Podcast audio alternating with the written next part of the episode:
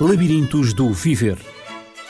Um programa de Natividade Lopes, onde o amor é norma e a educação é regra. Labirintos do Viver. Educação para os valores na escola e na família. Labirintos do Viver. Estamos de novo no labirinto das inteligências múltiplas.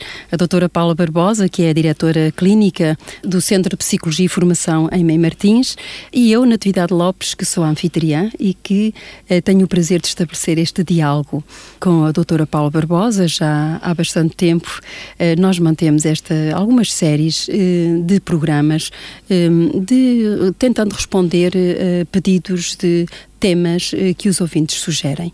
E temos estado a tratar das inteligências múltiplas, essas que foram identificadas em nos anos uh, 80, 1985, mais precisamente por Howard Gardner, uh, que identificou a inteligência linguística, a lógico-matemática, a espacial, a musical, a sinestésica, a interpessoal, a intrapessoal e depois, mais tarde, a naturalista e a existencial.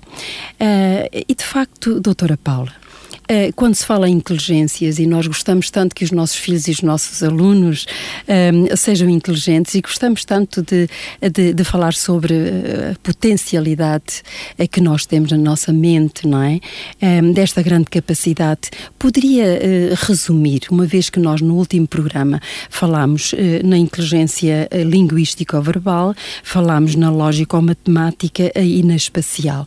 Poderia dizer para os nossos ouvintes, se porventura ainda não eh, ouviram, o, escutaram o último programa para se, se situarem eh, naquilo que foi dito. Fazer um pequeno resumo em que consiste uh, esta, este tipo de inteligências e a inteligência em geral, digamos assim. Vamos fazer uma, uma pequena abordagem. Ou seja, temos estado a falar de inteligência e o quanto é importante considerar o conceito de inteligência não apenas como uma espécie de, de marca, de uh, desígnio, tem este QI, portanto, este coeficiente de inteligência X, uh, e que isto seja um dado para a vida toda. Ou seja, primeiro temos estado, sem dúvida, a analisar esta volatilidade e esta flexibilidade que o conceito de inteligência tem que ter uhum. e tem ao longo do desenvolvimento humano e daí os parâmetros de inteligência medidos agora não têm que necessariamente ser estáveis para o futuro e, portanto, se nós, por exemplo, fizéssemos uma avaliação a uma criança neste momento e ela pudesse ter um QI, um coeficiente considerado dentro da banda normal, ou seja, esperada para a idade em que ela se encontrava, não queria necessariamente dizer que daqui a um ano ou dois ela não pudesse estar aquém ou até por, pelo contrário ter uhum. superado esses valores e estar acima do que se poderia poderia então considerar ajustado para essa mesma idade. Portanto, daqui que o conceito de inteligência tem a ver com esta capacidade de pensar, de raciocinar, de resolver problemas, uhum. de encontrar as soluções para as situações novas, por exemplo, todas estas estratégias cognitivas e intelectuais para com a vida, aquilo que rodeia a pessoa. E neste sentido, o contexto em que a criança uh, está inserida, as questões, portanto, também do ponto de vista afetivo e emocional que a acompanham, todas elas vão ser condicionantes de ela se manter de acordo com aquilo que é esperado, nessa maturação cerebral, ou de ela eventualmente poder desenvolver esses bloqueios cognitivos tão frequentes que causam, portanto, os insucessos escolares, que causam às vezes até uh, a nossa dúvida se aquela criança conseguiria ser tão inteligente quanto a outra. E este conceito de inteligência é encarado desta maneira, que todos somos inteligentes. Se a inteligência não se está a desenvolver, será com certeza por qualquer questão, muito frequentemente do ponto de vista psicológico e, portanto, do ponto de vista afetivo, que esteja a bloquear essas capacidades. E nestes termos, foi-se pensando então a inteligência mais do que os cérebros melhores do, ou os piores, portanto, aqueles que conseguissem ser ou não inteligentes, portanto, mais como uma questão biológica ou genética, mas mais como uma questão do desenvolvimento e, portanto, nós teríamos que analisá-la nestas múltiplas variáveis, uhum. como assim as inteligências múltiplas nos sugerem. E por isso começámos a falar aqui de algumas. Nós uh, mencionamos, por exemplo, a linguística verbal, tem a ver com a capacidade de usar as palavras, de nos expressarmos, de compreendermos também não só aquilo que estamos a ler, mas também de compreendermos exatamente aquilo que outra pessoa nos está a dizer. Quantas vezes nós vemos que os conflitos entre as pessoas surgem precisamente porque uma imita uma mensagem qualquer e a outra não consegue descodificar diferente. Uhum, exatamente uhum, uhum. daquela forma. E entre a intenção e a descodificação das mensagens surgem, por vezes, as distorções que nos trazem esses conflitos. Daí esta ser, sem dúvida, uma capacidade importante em termos relacionais, mas também uma espécie de quase legendagem para aquilo que se passa internamente com a pessoa. A pessoa, para se conseguir organizar, pensar as coisas, teria que utilizar palavras para conseguir dar-lhes corpo a esses sentimentos, a essas ideias. Daí, esta ser uma das inteligências base que nós teríamos que trabalhar, em conjunção com a lógica ou matemática, que seria então a capacidade de já raciocinar raciocinarmos numericamente, em termos das quantidades, das relações matemáticas que existem entre as coisas. O que, porquê que isto nos seria eventualmente útil? No nosso dia a dia, vamos sempre ter que utilizar isso. Vamos sempre ser que, capazes de somar coisas para as organizarmos na nossa casa, no nosso trabalho. Também. Temos sempre que uh, também subtrair, por exemplo, uhum. ou dividir uhum. aquilo que, por exemplo, sejam os nossos rendimentos. Isso. Ou seja, toda esta gestão que acabamos por fazer, e em grande parte financeira, mas não só no nosso dia a dia, envolve sempre um cálculo matemático qualquer que lhe está implícito e que envolve, portanto, este tipo de raciocínio lógico ou matemático. Mas depois falámos também da espacial. Da espacial, uhum. ou seja, esta inteligência espacial é uma inteligência que nos permite, sem dúvida, organizar no espaço à nossa volta, mas também organizar o espaço em si. É aquilo que nos permite olharmos, como tínhamos dado este exemplo, para uma prateleira e conseguirmos perceber o que é que lá cabe ou de que forma nós conseguiremos introduzir lá essas coisas, quase como se fosse um puzzle. É isso que nos permite, se calhar, conduzir o nosso carro, porque temos uma noção até onde esses limites espaciais se estendem e que relação eles têm com o exterior. É isso que nos permite, até, em último caso, gerir o nosso próprio corpo uma coisa interessante que às uhum, vezes próprio equilíbrio, não é? os adolescentes ou pré-adolescentes costumam mencionar, enquanto estão a fazer ali a passagem do ser criança, por exemplo, para uh, o ser adolescente, onde começam a surgir com mais força os caracteres uh, sexuais secundários, o corpo altera-se, o corpo cresce, o corpo alonga-se, e não é uh, invulgar ouvirmos dizer, olha, não sei às vezes como é que é de ficar, onde é que é de pôr os braços, se põe para a frente, se põe para trás, Sim, é ou, ou então, por exemplo, exemplo, é? ando sempre a bater com os braços em todo lado, parece que não consigo ter noção, não é? O, como é que isso faço, como é que, que, vou gerir este espaço que eu agora ocupo que não uhum, estou habituado. Uhum. E daí esta noção espacial, sem nos apercebermos também ser uma questão quase base do nosso raciocínio uhum. e que se pode aplicar, portanto, quer a nós, mas essencialmente na relação espacial entre nós uhum. e aquilo que nos rodeia. No fundo, há todo um processo uh, de desenvolvimento também uh, de percepção percepção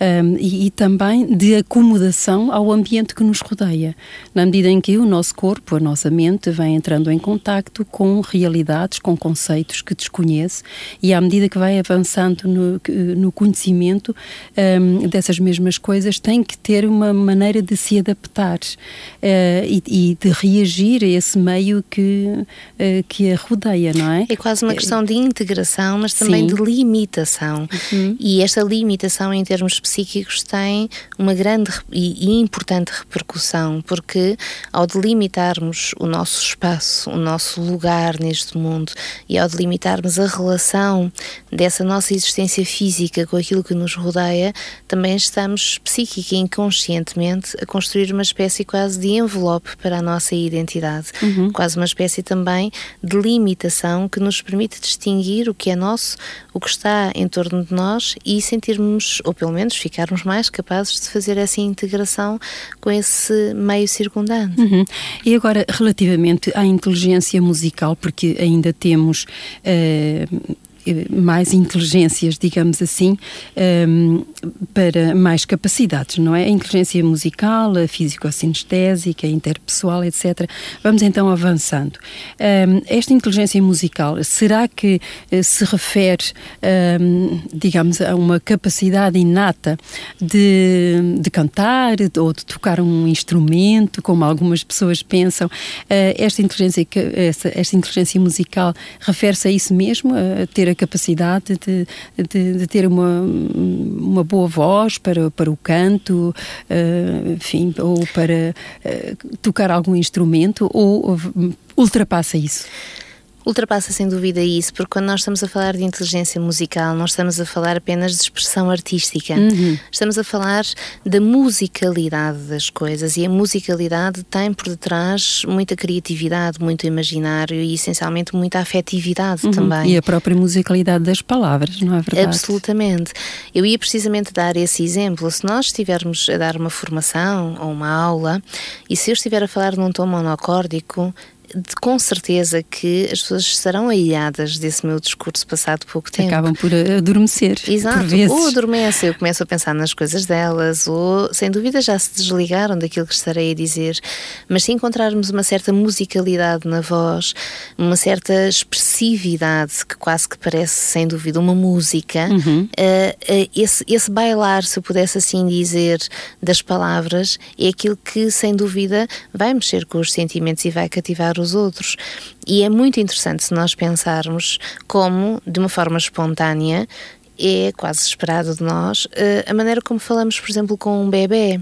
As pessoas, quando se dirigem a um bebê, quase de uma forma natural, começam a falar de uma maneira musicalizada, precisamente uhum. porque é assim que o bebê fala connosco.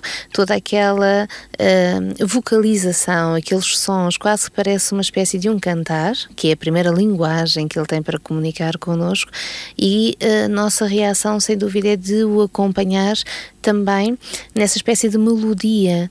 Então, eh, quase de uma forma natural, quando falamos com as crianças, não falamos de uma maneira direta, formal. Quase sempre pomos essa espécie de música uhum. na voz. Há uma certa cumplicidade em relação à, à, musicalidade da voz do bebê. Sem dúvida que isto, portanto, vai influenciar a comunicação. Sem dúvida que isto ajuda à comunicação, porque, como estávamos a dizer, eh, entra na estimulação emocional dessa relação. O outro fica mais atento se falarmos dessa maneira, mas é quase como se também fosse aquilo que desse assim uma espécie quase de colorido e de sentido, de significado, uhum. é essa relação. Torna mais próxima, mais cativante. Portanto, a inteligência musical é mais do que música, é esta musicalidade que pode acontecer num encontro entre duas pessoas. Uhum. É por isso que é tão importante. Eh, em alguns casos, não digo em todos, mas em muitos casos, eh, cantar ou, ou, colocar alguma música, e há música própria para os bebés adormecerem, para acalmarem, eh, em qualquer momento para brincarem. Eh, portanto, a musicoterapia, creio que é uma técnica eh, que ajuda muito a desenvolver esta, esta inteligência musical na criança, que depois lhe vai dar uma sensibilidade eh, mais apurada para, no que diz respeito às, às próprias emoções, não só à exteriorização das emoções pessoais, como também à recepção das emoções que os outros têm em função de, dessa mesma criança, não é? É uma espécie de modulação afetiva uhum. que se consegue através desta musicalidade, uhum. quer a musicalidade no contacto, na relação direta, como na comunicação, quer a musicalidade que se torna uma espécie de sensibilidade em relação ao que está em torno de nós. E nesse sentido, então, a música, no sentido da expressão artística, da, da simbolização, das coisas acaba por ter um papel extremamente importante. Uhum. Eh, já falámos na, na, inteligência espacial, mas agora surge a físico-sinestésica. Será que elas se relacionam ou se tocam? Portanto, a físico-sinestésica com a espacial. Na expressão artística, sem dúvida que sim. Estamos a falar de uma inteligência que vai buscar a utilização essencialmente do corpo Portanto, não uhum. só desta capacidade de pensarmos, de raciocinarmos, temos que reparar que nós começamos a falar destas funções em termos quase daquilo que o cérebro faz, depois daquilo que emocionalmente nós poderemos acrescentar, neste caso, por exemplo, da musicalidade, mas depois também vamos começar então a falar daquilo que seja nós eh, como um todo, não apenas nós mentais, em termos de inteligência, mas a dita inteligência de realização, uhum. em que tem que haver uma coordenação entre aquilo, entre aquilo que nós pensamos, raciocinamos e aquilo que o nosso corpo consegue fazer.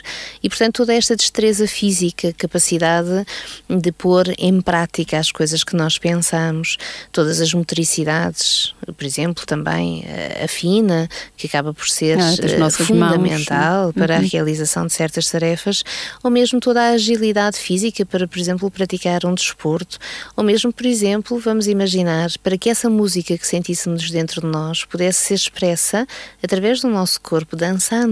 Uhum. Uma coisa que nem todos conseguem fazer nem todos conseguem sentir a música dentro de si e deixar-se dançar àquele ritmo, àquele som. E isso pode nos fazer pensar o que, é que estará eventualmente aqui comprometido neste tipo de inteligência? Ou seja, porque que o corpo não terá sido incluído nesta forma de ser inteligente? Portanto, nesta relação com o mundo que rodeia a pessoa. Podemos dizer que é uma comunicação não verbal não é? Nós comunicamos uh, através do nosso corpo, através do gesto, através do, do, da maneira de olhar, o sorriso, tudo isso são movimentos que representam um, cer um certo equilíbrio da nossa mente e também um equilíbrio emocional, Sem porque dúvida. revelamos as nossas emoções através de uma, de uma mímica, não é? Através de gestos, através de um abraço, através, enfim, de um olhar caloroso, um, ehm, através da alegria, expressão de, de, no rosto de alegria, sei lá, uh, todo o nosso nosso corpo vibra num, num determinado equilíbrio, numa harmonia que expressa o que vai nas nossas emoções sem dúvida que aquilo que nós uh, fazemos através do corpo expressa aquilo que nós temos cá dentro. Mas uma das coisas fundamentais, e que em termos sinestésicos, é em termos, portanto, do nosso sentir corporal, uh, o que é importante compreender é que o nosso corpo também recebe as uhum, coisas, uhum, uhum. não é só o nosso cérebro. Sim, é importante. Uma, também. das, uma uhum. das coisas que alguém falecido recentemente, mas que fez um excelente trabalho em termos da, da psicologia, eh, em termos de um programa chamado Floor Time, para crianças com perturbações autistas ou mesmo graves uhum. do desenvolvimento, o Stanley Greenspan. O que ele acabava por defender, e eu sempre achei curiosa esta expressão dele, é que nós tínhamos que abandonar esta ideia de que as coisas são up-down, ou seja, de cima para baixo, da cabeça para o resto. Nós teríamos que compreender e trabalhar estas crianças e, de preferência, todas elas, down-up, porque é o corpo que recebe e lança uhum. essa informação para o nosso cérebro. Então, estas questões físico-sinestésicas são fundamentais porque é aqui que a informação nos entra através dos nossos sentidos, através de tudo aquilo que emocionalmente o nosso corpo reage em termos não só fisiológicos, mas depois através dessa elaboração mental também em termos sentimentais. E que nos faz então ser assim uma espécie de quase de receptáculo da informação que depois sim os nossos raciocínios lógico-verbais ou lógico-matemáticos poderão depois uh, pensar e construir em termos já de ideias, portanto, em termos de um raciocínio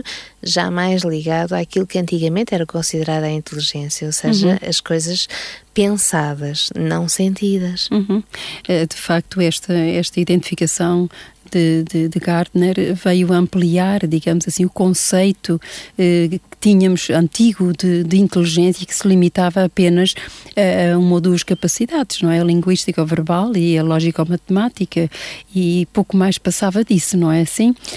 Um, Limitava-se a analisar, a analisar que o cérebro sim, conseguia avaliar. fazer, uhum. ou seja, neste sentido do que estava em cima, up, sem, esquecendo-se do que estava em baixo, ou seja, da forma como o corpo Reage. é um receptáculo uhum uhum. e é, é a primeira fonte de informação de tudo isso que depois vai ser raciocinado. Sem dúvida. Depois, eh, a seguir, nós temos, a seguir à físico-sinestésica, foi identificada também a inteligência interpessoal. Em que consiste esta inteligência, doutora Paula Barbosa? Esta inteligência interpessoal, como o nome próprio indica, tem a ver com as relações que conseguimos estabelecer com os outros. Isto é de extrema importância, uh, porque em toda a nossa vida nós vamos sempre estabelecer as relações familiares, depois com os pares, depois profissionais, depois com o cônjuge, ou seja, estamos sempre em relação com alguma coisa. E esta capacidade de nós podermos, e até mais tarde se foi desenvolvida esta ideia de inteligência emocional, de nós nos relacionarmos com os outros tendo em conta as partes emocionais e afetivas que estão incluídas nestas relações, ganham muita importância para conseguirmos ser, digamos, astutos ou pelo menos bem-sucedidos em termos relacionais. Uma das maiores dificuldades que na minha profissão vou encontrando ao nível deste tipo de inteligência é que às vezes, sem dúvida, que internamente e ao nível destas outras inteligências que estivemos a falar, se calhar a pessoa está bastante ajustada e, portanto, consegue ser bastante diferenciada em relação às demais, mas se calhar entrando em relação não consegue, por exemplo, distinguir aquilo que sejam os padrões de uma relação familiar mais próxima, de maior confiança, de maior entrega ou sensibilidade, para se calhar as relações ditas sociais, mais superficiais, mais competitivas, mais manipuladoras, mais quase desapegadas. Uhum. E, e, por exemplo, pegando nesta situação, viver permanentemente numa desilusão em relação a isso, como se esperasse de todas as pessoas exatamente a mesma o coisa. mesmo. Uhum. Exatamente. Uhum. Portanto, a, a forma como isto depois vai, em tom reflexo, repercutir-se em toda a capacidade ideativa, na organização do pensamento da pessoa, acaba por se calhar vir e prejudicar esta capacidade interna de ter inteligência, ou seja, de raciocinar em termos lógico-verbais ou lógico-matemáticos, precisamente porque na relação com o outro, apesar de ser uma coisa que está fora dela, estar permanentemente em desilusão e, portanto, permanentemente em conflito consigo próprio do ponto de vista afetivo. Uhum. O que de facto é uma aprendizagem também que, que deve ser feita, não é? A partir da, da própria família. Eh, maneira, aquilo que se espera da, da, da, família não é? Aquilo que se pode esperar dos outros, dos amigos, ou na escola, ou no ambiente profissional, eh, não importa, ou na sociedade em geral, publicamente, eh, cada ambiente entre nós e as outras pessoas, interpessoal, cada ambiente exige de nós uma postura uma, uma maneira de uma compreensão, digamos assim, daquilo que se está a passar, daquilo que as pessoas dizem, da maneira como olham, a maneira como nos consideram, e, e tudo isso tem que ser uh, absorvido e tem que ser compreendido de maneiras distintas. E a nossa própria atitude também tem que ser diferente em cada um destes ambientes. Eu diria quase que, para além das questões de educação, portanto, das boas maneiras, das regras sociais, uhum, uhum. que são sem dúvida fundamentais, também é esta educação para a hierarquização das coisas, das relações, uhum. onde sem dúvida nós teremos que estabelecer graus diferentes de confiança, de entrega, de disponibilidade para com os outros. Mas dou-lhe um exemplo que é muito frequente. A criança, por exemplo, chega à escola e está a brincar com os outros meninos, e os outros meninos são egoístas e querem as coisas só para eles, e eh, quando ficam zangados batem, empurram e fazem todas essas coisas típicas das crianças ali, por exemplo, da segunda infância. Sim, noitade. Mas agora vamos imaginar que esta criança, quando uh, conta isto aos pais, os pais pensando que estão a reforçar estes valores, o que é que estão a dizer, não é? Sim, mas tu não és uma pessoa que vais mentir, tu não és uma pessoa que vais agredir, tu não és uma pessoa que vais ser invejosa, e então, ou seja, educam-na neste sentido como se ela nunca o pudesse ser. Ora, aqui começa logo um erro crasso. Nós não queremos que a pessoa o seja assim na, nos seus valores intrínsecos, portanto, ou seja, essa não é a sua identidade, aquela que queremos construir para ela enquanto pessoa, mas nós temos que ensinar a ter uma identidade própria à qual ela se vai colar e que vai reger as decisões, as atitudes dela para a vida fora, mas o ajustamento que se calhar tem que haver em certos contextos sociais para que ela se possa defender uhum. quando a resposta é sem dúvida é essa. Se ela não puder nunca ser egoísta, então ela nunca vai poder dizer que não e, portanto, dizendo sempre que sim como não ficará vulnerável perante todos numa relação social. Sim, portanto. E isto é uma mensagem importante a deixar a quem educa crianças. Muito importante, sem dúvida. Um, passamos então, estivemos a, a, fazer a abordagem da inteligência interpessoal, mas existe a intrapessoal, aquela que, que nos dá a capacidade de nos auto-introspeccionarmos, de refletirmos, de nos autoanalisarmos, de pensarmos um pouquinho sobre nós e uh, quem somos, não é? O que é importante. Esta inteligência, como é que nós podemos então uh, defini-la de, de, da melhor maneira possível e, e lidar, digamos, aplicar esta, esta inteligência, desenvolver esta capacidade porque nós, todos nós temos todas estas capacidades, não é verdade? Agora há aqui desenvolvê-las e que orientá-las da melhor maneira. Sem dúvida que esta é uma capacidade que envolve maturidade. Portanto, ela tem que ser eh, treinada, quase motivada para que possa existir. Esta capacidade implica nós conseguirmos pensar sobre nós próprios, uhum. mas também conseguirmos termos, ter-nos a nós próprios como referência, ou seja, conseguirmos uh, ter amor por nós, conseguirmos uh, reconhecer o que nós fazemos, o que nós somos capazes, uh, conseguirmos retirar prazer desse orgulho pessoal. Não estou a dizer de um envaidecimento é? inapropriado, excessivo, mas termos esta capacidade de, se os outros não têm aquele brilhozinho nos olhos por nós, nós sermos capazes de o ter por nós próprios. Uhum. Mas para que possamos fazer isto, nós temos que estar de certa forma disciplinados a pensar sobre nós, a procurarmos o porquê das coisas, a conhecermos também, a, a podermos, portanto, interpretar pessoalmente. Uh, se decido fazer isto, com certeza é porque tenho esta motivação. Se reajo daquela forma é porque estou a sentir aquilo. Se gosto ou tenho este interesse, uh, é porque me estruturei desta maneira. Se preciso disto e isto, então, ok, eu vou-me disciplinar e vou conseguir chegar àquele objetivo. Se tenho esta e esta carência, então o que é que eu posso fazer para fazer isso por mim próprio? E, portanto, é aqui uma espécie quase de relação individual que temos que ter ter connosco uhum. e que, eh, infelizmente, muitas pessoas não conseguem uhum. ter. Dou-lhe um exemplo muito simples também e tão comum, por exemplo, em consulta. Uh, então, está sozinha ou está sozinho esta semana é? e está uh, nessa angústia, por exemplo, porquê? Então, estou sozinho e não vou poder fazer nada, portanto, ou seja, se estou sozinho, não sei como é que vou ocupar esse tempo. Então, e vamos imaginar que, uh, sei lá, pega num livro, vai até uma esplanada, lê um bocado, ou, por exemplo, vai ao cinema, ou vai somente, por exemplo, dar uma volta ao pé, vamos imaginar, ao pé do mar, apanhar uhum. um bocadinho de ar. Se nós fizermos estas propostas a certas pessoas, muitas pessoas vão dizer eu faria acompanhado, sozinho, isso não faz qualquer sentido. Uhum. E aqui estamos a tocar precisamente neste tipo de inteligência à qual eu costumo responder Sim, mas pode fazer-se acompanhar por si próprio. Ou seja, pode não ter companhia de outro, mas pode ter a companhia de si próprio. Uhum.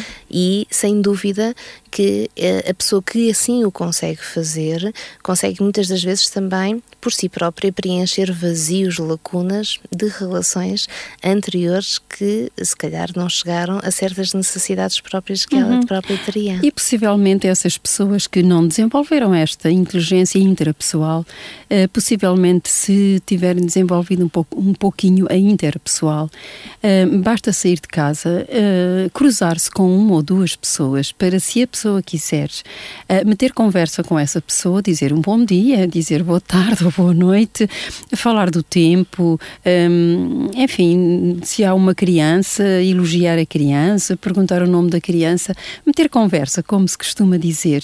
Uh, e depois temos os sons, temos as aves que povoam o espaço, o canto delas, o mar, enfim, a natureza que interage connosco também e, que por vezes nos nos, coloca questões existenciais um, bastante profundas, não é? Sobretudo o nosso interior em relação à natureza onde nós estamos instalados, por exemplo, se ela está tranquila, se ela está calma, o que é que se passa no meu interior. Enfim, nos pode levar a refletir, ou se ela está agitada, o que é que, como é que eu estou em função disso mesmo, não é? Um, há sempre toda uma maneira, se formos habituados a isso, um, a lidarmos com estas emoções e com estas inteligências uh, de tal maneira que nos possamos sentir o melhor possível. E eu penso, doutora Paula, uh, o nosso tempo uh, está, está no seu limite, temos que terminar, um, mas não vamos ficar por aqui e, e, e daí nós vamos também abordar a inteligência naturalista, que é tão, tão, tão especial, e a própria existencial, que vai tocar nesta interpessoal. assim, eu, eu penso que nesta surgiu-me, por vezes, nesta inteligência interpessoal, permita-me só fazer esta, esta comparação, uh, muitas vezes na adolescência, uh, quando existe aquela influência do grupo, um, os, os adolescentes que não têm esta inteligência ainda muito desenvolvida ou que estão a desenvolvê-la, por vezes têm dificuldade em demarcar-se com algumas opções que o, que o grupo faz. Um, e dizem: Bom, eles vão para lá e eu também vou. Uh, depois nós questionamos, mas tu sabes que esse não é o melhor local para ti. Um, sabes que isso aí pode prejudicar-te neste e no outro aspecto. Uh, sim, mas os outros foram, okay, como é que eu ia? É impossível resistir. Uh, enquanto que há outros que dizem, vocês podem ir, mas eu não vou. Eh, eu não me meto nessas coisas, etc. E, portanto, aqui já, já há um certo desenvolvimento, uma certa identidade de princípios e de, e de, de digamos, de, de, maneiras de ser em, em que eles não, não eles demarcam-se de certo tipo de atitudes um, ehm, ou de ambientes que não lhes convém e eles sabem porquê. Uh, e penso que esta desenvolver esta inteligência intrapessoal em que realmente a pessoa possa desenvolver uma boa autoestima, uma autoestima saudável e saiba, e saiba por que razão não vai, ou por que razão não faz, ou por que razão não diz, ou não segue aquela ou outra orientação, porque sabe o caminho que tem a seguir. Portanto, já o tem traçado e definido. Sem dúvida que a inteligência intrapessoal envolve uh, o corte com a dependência do outro. Sim. A dependência quer afetiva, quer funcional da outra pessoa. Uhum. Portanto, envolve a capacidade necessariamente não só de fazer coisas sozinho, de pensar.